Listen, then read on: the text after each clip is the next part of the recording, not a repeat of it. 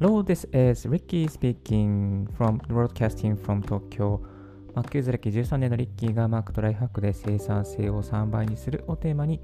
身近にあるライフハックをシェアするポッドキャストをお送りします。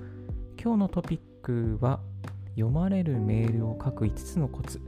定時に帰るライフハック術としてお送りしていきたいと思います。それでは Let's get started よろしくお願いいたします。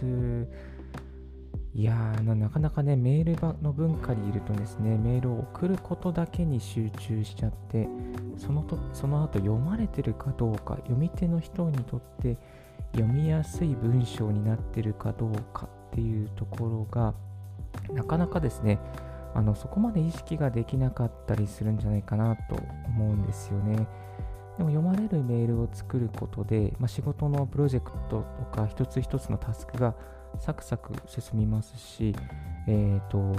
もう早く帰れるようになりますね。読まれないメールを量産するのではなくて、まあ、読まれるですね、メールを作っていくということが大切です。こんなメールを作ってませんでしょうか文章を開業せずに書きまくって、えー、文章が塊になっていたり、また聞きたいことを一番最後に持ってきてしまっていたり、また件名を見ても何のトピックか連想できないようなメールを送ってしまっている。そんなことちょっとここに聞いてあれちょっとやばいなと思うあなたはですねこのポッドキャストを最後まで聞いてみていただきたいなと思います。はい、えー、読まれるメールを書く5つのコツ最初に5つご紹介させていただきますと、えー、1つ目はまずは開業をする。2つ目は太文字大文字の子を効果的に使う。3つ目が箇条書きを使う。4つ目が結論から書く。5つ目が予想予約送信を効果的に使う。この5つをですね、ちょっとじっくり深掘りしていきたいと思います。よろしくお願いいたします。で最初にあの開業するっていうことなんですけれども、この開業するに関しては結構大切ですね。っていうのもですね、あのメールがそのパソコン上で開かれているのか、それともスマートフォン上で読まれているのか、これによってですね、結構その印象が変わりますね。えーと、パソコン上で、まあ、こう、こう、こうなんかこれ、その1行と、スマートフォン上で表示される1行はですね、結構印象が違ったりします。だいたい50文字ぐらいで適当に開業をするっていうこととか、あと文章の途中でも開業してしまった方が、えパソコンの場合はですね、ここう見やすくなったり、えー、します。まあ、とにかくですね、長文の塊にしないということですね。えー、長文の塊にしないということですね。パソコン上で、もし編集されている方ならパソコン上で、まあ1行、まあまあ、フル画面に開いて1行か2行でもう開業するぐらいのようにしないと、スマートフォンで見たときになんだこの文の塊みたいな感じでですね、読む気なくなるんですよね。えー、なので、すみません、スマートフォンで見たときに、まあ、印象が悪くならないような開業をですね、大体パソコンで編集したときに1行か、まあ、50文字ぐらいでもうほぼほぼほぼあの開業するっていうですね、そのぐらいのこう感覚でつくと作ることが一番望ましいです。はい。えっと、そうですね。で、えっと、このポップクリップってですね、Mac の場合ですね、ポップクリップっていうアプリにですね、文字カウントっていう、そういう、え、機能があります。ポップクリップ。ちょっとこれまたブログで詳しく説明してるんですけども、またブログの記事貼っておきますが、文字カウントを使うようなこともですね、あの参考に、え、おすすめですので、ぜひやってみてください。はい、2つ目はですね、えー、太字、大文字を効果的に、え使うですね。太字、大文字を効果的に使う。まあ、重要なところは、え太字にすると。重要なところは例えば赤文字にするとか太くて赤くするとかあとは、えーと、背景を赤くして文字を白くするとか。これなんかね例えばあの電車のあの急行とか特急とかなんかその行き先表示って多分赤かったりするんですよね。優等列車急行とか特急とか、まあ、準特急とか。なんかそういうのをですね参考にするといいなと思います。えーと、赤い背景に白文字にしているところもあったりとか、まあ、いろいろと各社ですね、電鉄各社によって違うんですけれども、まあ、それをですね、こう参考にすると、あ、あこういうふうにやれば太く、えー、まあ、強調されるんだなっていうのが分かると思います。基本的にですね、こうビジネスマンはメールはほとんど流し読みの方が多いですね。だから目に留まる、もうほんとパッとか1画面見て、ここにポイントがあるなっていうのが分かるといいと思います。例えば文中でも、うんと何日までにこれを返事してくださいとか、何日までにとか、そこも、えー、太文字にして大文字にするとか。あとはこのここで聞きたいポイントは何々ですっていうところ、何々ですっていうところは必ず太字大文字にするとか。えー、それが必要ですね。うん、だから、そういう工夫をしないと、多分読み手の方がこのメールは実際何を言いたいのかっていうのがわからない。で、かつその分かってもらうためには、やっぱりこう、えー、パッと見て、あ、このメールはこういうことなんだなっていうのがわからないと、こう、反応しづらくなってしまいますね。はい、3つ目、えー、箇条書きを使うですね。箇条書きを使う。えっ、ー、と、説明はやっぱりだらだらこう文章でバーって書いていくと、え、読まれないです。読まれないです。マジ読まれないです。えっ、と、箇条書きにして、そして重要なところは太文字にするとか、えー、メールの核となるところはですね、この、えー、失礼しました。えー、箇条書きにできる情報のまとめのところは箇条書きにしちゃいましょう。うん、はい。で、3つ目、えー、あそうですね、箇条書きの時もですね、大切なことはできれば体言止めとかですね、文章をその短くする努力ですね、えー、長くしてしまうとちょっと読まれづらいので、なるべく短くして体現止めとか、まあ、本質的な部分だけを抽出して短く簡潔にでも分かりやすく表現する。ちょっとねここは難しいんですけどえー、それは気をつけた方がいいと思います。あとはですね、その箇条書きにした場合ですね、大体こう同じ系列にまとめるですね、えー、なんか話し言葉風にしないっていうことですね、同じ系列にする。全部、全部こう、何々、何々、何々みたいですね。なんかこう、同じ、同じこう始まりで、文の始まりで、えー、まとめるっていうことが大切です。はい、4つ目、結論から書くですね。これはね、まあ多分一番重要かもしれないですね。結論から書く。あのー、結論はね、先に持ってきましょう。え、練ってきましょう。はい。えっ、ー、と、そして結論を最初にこう大きめにハイライトして、えー、送ってですね、例えば〇〇について伺います。えー、この研究結果の、えー、は〇〇ですとか、えー、質問内容は〇〇ですとか、そこを大きくして結論を先にボーンとそして、えー、理由を書いたりとか、結論が入って、理由が入って、そのと具体例が入って、そして例えば予想される事態はこうですとか、予想されるコストはこれぐらいですとか、本当最初に結論から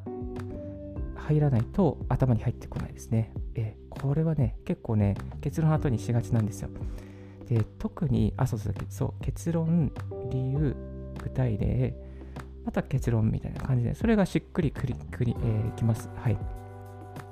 本当に結論から言わないとね、サクッと脳みそに入らないんですよね、皆さん。あの、忙しい方、特にね、結論最初に知りたいじゃないですか。なんか、たくさんメールが、何十通もメールがある中で、結論最後の方にあったら、ちょっとね、やっぱり読みづらいんですよね。だから、まあ、その、本当に忙しい人が読んでるっていうことを前提に考えるのであれば、このメールの結論はここですと。えー、いうことをですね、こう最初に申し出て、申し出る、伝えておくっていうことは一番、えー、相手に対してフレンドリーです。このやり方はですね、外国人の人に、えー、日本語で話すときも便利ですね。よく外国人の方からですね、日本人は何を言ってるのかよくわからないと。何が言いたいのかわからない。結論から話してもらわないとわからないっていうことをよく言われます。えー、結論が後に来る場合はですね、まあ、あの通訳の人にとっても辛いんですよね。だから私が言いたいことはつまりこれですと。そして、え、理由はこれです。具体例はこれです。で、まあ多分予想される反応はこういうこともね、あの、皆さんの意見の中にあるかもしれないけれども、でも私はこれを考えますと。えー、反論に対する理解を示して、そして最後にまた結論を話すと。このね、あのやり方は非常に非常に、まあ、スタンダードなんですけども、まあ、外国の人と、えー、話す、日本語通訳ありで話す場合も、これは必要なので、ぜひやってみていただきたいなと思います。5つ目、えー、予約送信を効果的に使いましょう。えー、これも結構大事ですね、えー、受信する人が仕事を始める時間帯に合わせて送付するとメールが読まれやすくなります。まあ、例えば、朝8時半くらい、まあ、例えば朝8時45分ぐらいにですね、仕事を始める人がいれば、8時半ぐらいからに送るとか、えー、午後からスタートの人でしたら、午後の例えば1時 ,1 時半ぐらいとかですね、に送るとかですね、まあ、そういうところをですね、気を配って、相手がまあ読み始めるだろうなっていうですね、この人この時間だったら読んでくれるだろうなみたいな時間にパッと送ると、えー、効果的だったりします。あと特に海外の企業とですね、海外のまあいろいろスタッフとか企業とやり取りがある人は時差を考慮して、その、えー、国の始業時間、その国で、え、仕事が始まる時間に合わせて、えー、送付するっていうなんてこともできますね。この最近の Gmail はですね、あのメール作成して、送信するところにですね、ポチッとこうオプションボタンがありまして、そのボタンを押しますと予約送信というのができます。何時に送信する、例えば1時に送信する、2時に送信する、な、最初に多分日本時間の設定になってると思うんですけども、まあ、日本時間設定して、えー、そして、えーまあ、相手の相手の時間に合わせるっていうですね、それが大事ですね。はい。まあでも最近は言うてもこうあの皆さん移動時間にメール見たりしてるんでそういうことはない、まあなかなかね、あのそこにいい時間にですね、リーチできるってなかなかないとは思うんですけれども、うん、なんかそのね、あれ気をつけた方がそういうところ、まあ考慮してあげるといいかなと思います。あとは、例えば土日にね、休んでる日に送るとね、こうずっとこう、メールが埋もれちゃったりする可能性もあるので、まあ、土日に送らないで月曜の朝一に送るとかね。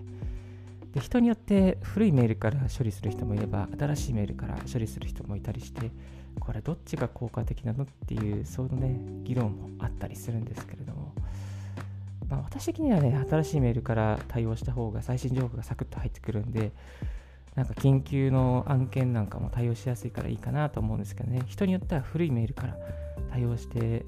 せっかくあのベストな時間に送ったのに見てくれないみたいなね、そんなことも、まあ、あったりしますよね。うんまあ、そういう緊急な場合はやっぱ電話するが大事だなと思います。はい。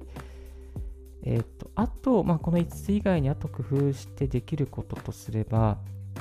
えー、ちょっとこう、まあ、補足的なんですけれども、絵文字を入れるですね。絵文字を入れる。これ絵文字を入れると、なんとなくね、ニュアンスが柔らかくなったりとか、ちょっとこう、落ち着いた気分になったりとか、えー、コロナ禍始まって割と最初の時ですね、あの在宅ワークがもうめっちゃバーンって、まあ、流行ったというかこう在宅ワークしなきゃいけない時にやっぱお互い顔と顔合わせないでなんかね絵文字とかがあるとこうあなんか分かりやすいっていうかちょっと癒されるっていうかねそんなことも効果もありましたね。えっと絵文字で例えば箇条書きのこうなんか四角を入れたりとかチェックマークを入れたりとかあとサムズアップですねあのえー、親指のサムズアップボタンを入れたりとか、なんかね、合唱してるやつとか、えー、びっくりマーク入れたりとか、まあ、桜の時は桜のマーク入れたりとかですかね。なんかそういう季節もののものを入れたりとかすることもですね、あの、なんかこう分かりやすさにつながったりしますので、そういう工夫をですね、まあ、こうそれで嫌う人もいるんですけど、まあ、やっておいてそんなに文句は言われないのでいいと思います。結構あと絵文字関係は Twitter とか SNS ですね。Facebook, Facebook も使えるかな。なんかそういうところにですね、そこを入れておくのも効果的ですので、やってみてはいかがでしょうか。はい。あとは、まあ、何々様。最初のこう、冒頭のですね、えー、何々様、何々殿、何々先生とかね、それを大文字にするっていうのも、ね、結構ありですね。私はこれよく使ってます。なんかこう、あ俺に対して、私に対して送られてるみたいなね、そういうアテンションになるじゃないですか。なんかその何々様の部分だけ大きくしておくと、なんかこう、おおみたいなね、やば読まなきゃみたいな、えそういうことも言われたりしますね。はい。あと中にはね、メール派じゃないよみたいなね、あのテキスト派の人もいたり、まあ、あの、iMessage とか、まあ、テキストメッセージのやり取りで好む人もいたりとか、あとは電話してくれないと困るっていう人もいますので、まあ、その人に応じてね、めんこれめんどくさいですね。電話はね、本当にやめてほしいですね。電話してくる人も嫌ですけど、電話しなきゃいけないっていう人も私はあんまりちょっと時間がもったいないなと思いますね。はい。自分の時間も相手の時間も奪うことになるので、全部テキストで完結してほしい派なんですが、やっぱり中にはね、電話の人、電話がいいっていう人もいらっしゃるので、まあ、電話をして、えー、そしてフォローしていくっていうことも、さっきさっき送ったメールなんですけど、ここがポイントで、みたいなね、感じで、後で読んどいてください、みたいな。まあ、そんな、あと、まあ、今答えいただけますか？みたいなですね。まあ、そんなやり取りしていくこともね、泣くときには大切じゃないかなと思います。はい。では、あの、5つ最後まとめさせていただきますと、えー、1つは開業する、1つは開業する。スマホと PC の表示具合は違うので、スマホがでも読まれやすいような開業をしましょう。2つ目が太文字、大文字を効果的に使いましょう。3つ目が ,3 つ目が箇条書きにできるところは箇条書きにしてコンパクトにまとめましょう。4つ目が結論から最初に書きましょうと。そして5つ目は予約送信を効果的に使いましょうということをお送りさせていただきました。はい。え今日は読まれるメールを書く5つのコツ、え定時に変えるライフハック術ということで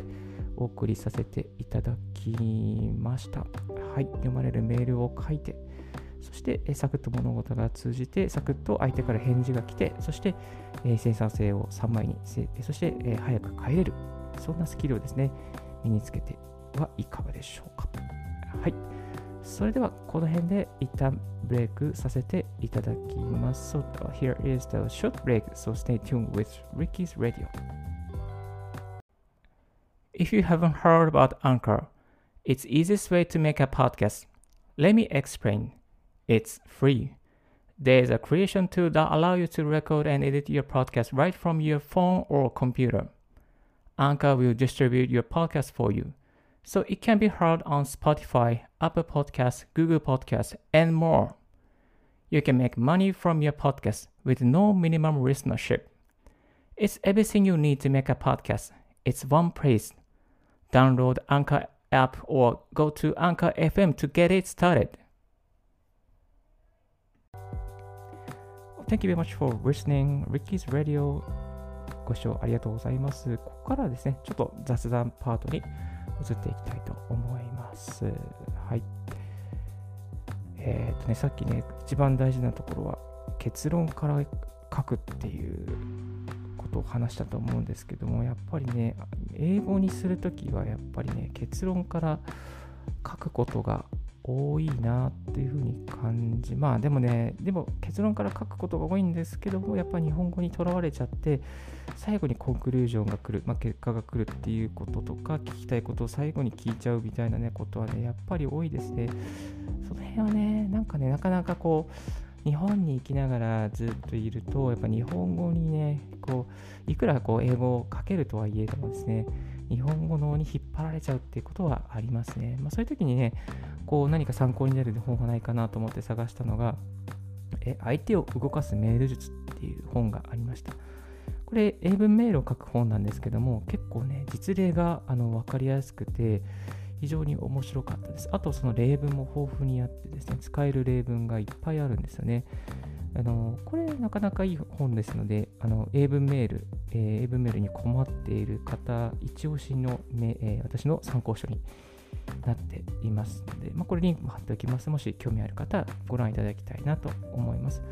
あと、英文メール作成で、ちょっとなんかこう文法的に困ったりとか、まあ、ご自殺時気になる方がいらっしゃいましたら、